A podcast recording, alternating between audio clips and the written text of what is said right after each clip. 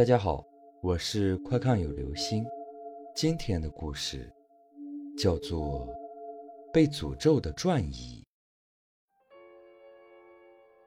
腰肌劳损，王可前阵子请了一天假去医院，看回来的结果就是这个，比我们一开始认为的受风寒要重些，又比他自己怀疑的椎间盘突出要轻些，可以算是差强人意的结果吧。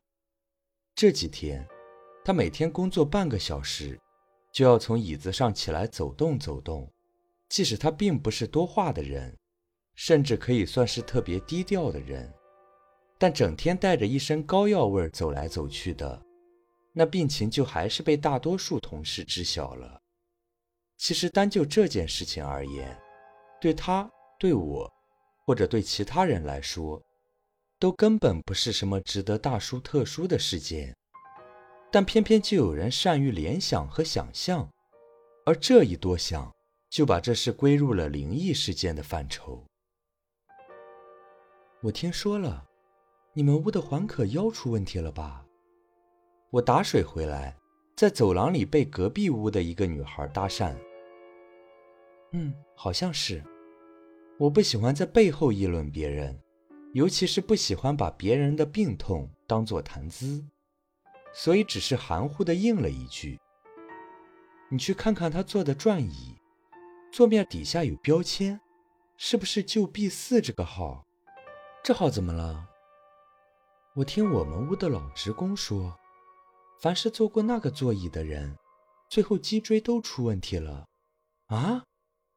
听说那椅子是八年前买的，第一个用它的人。因为电梯出现故障，从十几楼坠落，脊椎骨整个从脖腔戳了出来。我听了一阵恶寒，但显然对方并没有放过我的打算，而是继续着讲解。第二个坐那把椅子的人，得了严重的腰椎间盘突出，后半生只能躺在床上度过。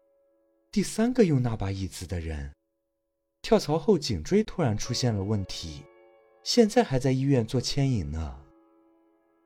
现在是环可在用，虽然说脊椎没出现什么问题，但腰肌劳损也算是脊椎附近的毛病吧。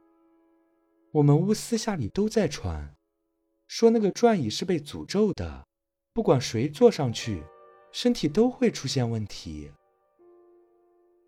女孩跟我说完这些，又道明了她的用意。原来他是个热心肠，听到这个留言，虽然也无法分辨真假，但有些事防着总没有坏处，所以就想劝黄可换把椅子坐。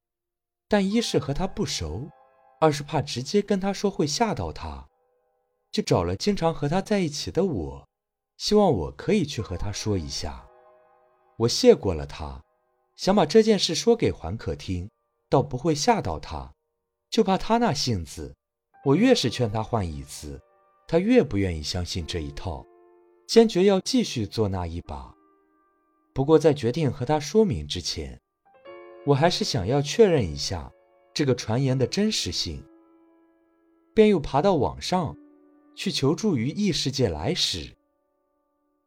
其实这很简单，我教你一个确定那把椅子究竟有没有问题的办法。知道拔火罐吗？大概就是按照异世界来时教授的方法，我准备好道具，午休时，趁着办公室的人都出去吃饭的空档，我独自一个人留了下来。因为事情还没有跟环可说，怕他笑话我，便没有叫他陪我，只说我不想吃饭，就打发他自己去食堂了。我蹲到环可所坐的转椅旁。用水杯往椅面中间倒上一些水，阴湿了一大片，然后撕些脱脂棉扔进玻璃罐中，从火柴盒里抽出一根火柴，点燃，扔进玻璃罐的脱脂棉上，再迅速将罐口扣在那块水质正中。东西都是头一天现准备的，脱脂棉是从药店买的，火柴也是新的。家里就只有打火机，玻璃罐是黄桃罐头的。这年头都讲究吃新鲜水果，买水果罐头的人越来越少了。但其实比起普通的桃子来说，我还是喜欢黄桃罐头的味道。不过也真是许久没吃过了，这次算是有借口再吃一次了。虽然我是第一次拔火罐，而且还是给转一把，但看来过程还算顺利。不过我更关注的是结果，椅面没有被作起来，那就说明那把椅子没有被诅咒吧。和异世界来使约好，他中午在网上等我的回信。我试验过后，就立即联系了他。对，诅咒属阴，如果有的话，阴气一定会像寒气一样被吸起来的；没有的话，就是没事。哦，不过也很奇怪，为什么罐子扣上去后，脱脂棉上的火就突然熄灭了？吓了我一跳。你不会不知道燃烧需要氧气支持的道理吧？呃，我鄙视了一下自己，这才意识到自己过于将这件事情灵异化了，以至于根本忘记了还有科学这一回事。环可吃饭很快，是办公室里第一个回来的。我趁着没人，就把这整件事情告诉了他，并让他安心。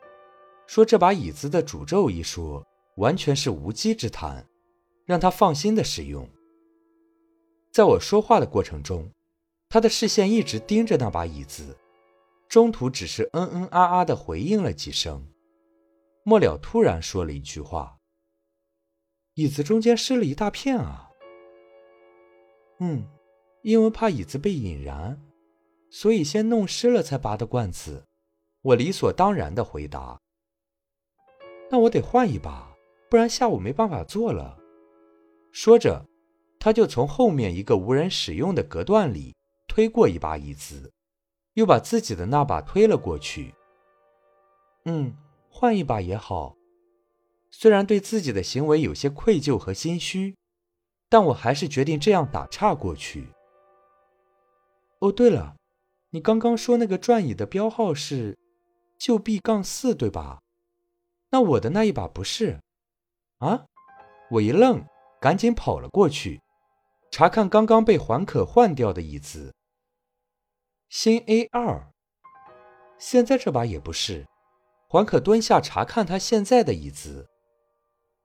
我迟疑了一下，不知道怎么想的，就突然跑到自己所坐的椅子那里查看，结果赫然发现，传说中的旧 B 杠四。标签端端正正的贴在我的椅面底下，我估计自己大概是铁青着脸把这把椅子推走，然后将环可那把被我弄湿椅面的转椅拉回来，一边将手指按在上面吸水，一边说道：“没事儿，干一干就能做了。”环可笑着看着我的举动，很多余的问了一句：“你不去再试试？”那把椅子有没有被诅咒吗？嗯，我咽了下口水。不用试了吧？我现在不是活得好好的，那就应该没问题的吧？